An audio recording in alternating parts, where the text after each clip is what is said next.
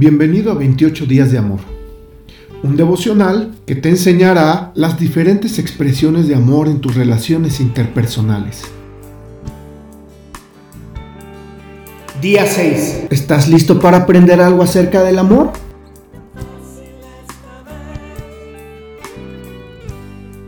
El comienzo del cambio. Mateo 7, 3 y 5. Jesús dijo, ¿por qué te preocupas por la astilla en el ojo de tu amigo cuando tú tienes un tronco en el tuyo? Primero quita el tronco de tu ojo, después verás lo suficientemente bien para ocuparte de la astilla en el ojo de tu amigo. Cada persona desea que su cónyuge cambie. Podríamos tener un buen matrimonio si tan solo él me ayudara un poco más en la casa. Nuestro matrimonio sería grandioso si ella estuviera dispuesta a tener sexo más de una vez por mes. Él quiere que ella cambie y ella quiere que él cambie. El resultado, ambos se sienten condenados y resentidos. La palabra de Jesús en Mateo 7 ilustra el problema perfectamente. Creemos que podemos ver con claridad las faltas de los demás y dedicamos un enorme esfuerzo en tratar de corregirlas. Pero en realidad, nuestro propio pecado nos ha cegado. Si todavía no nos hemos ocupado de nuestras propias fallas, no corresponde que critiquemos las de los demás. Hay un camino mejor. Comienza contigo mismo.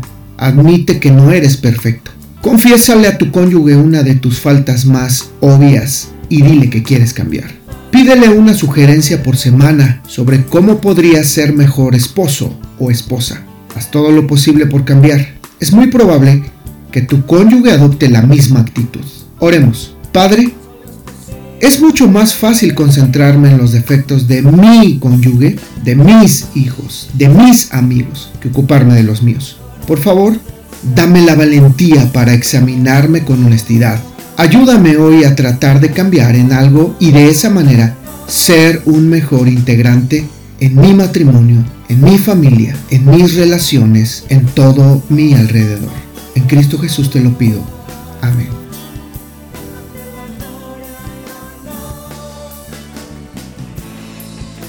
Esta reflexión ha sido tomada y adaptada de los lenguajes del amor por Gary Chapman.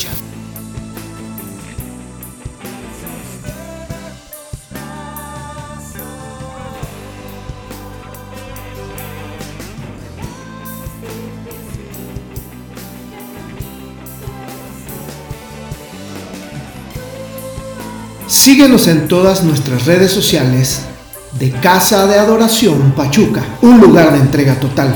Y recuerda que tu corazón es la casa de adoración.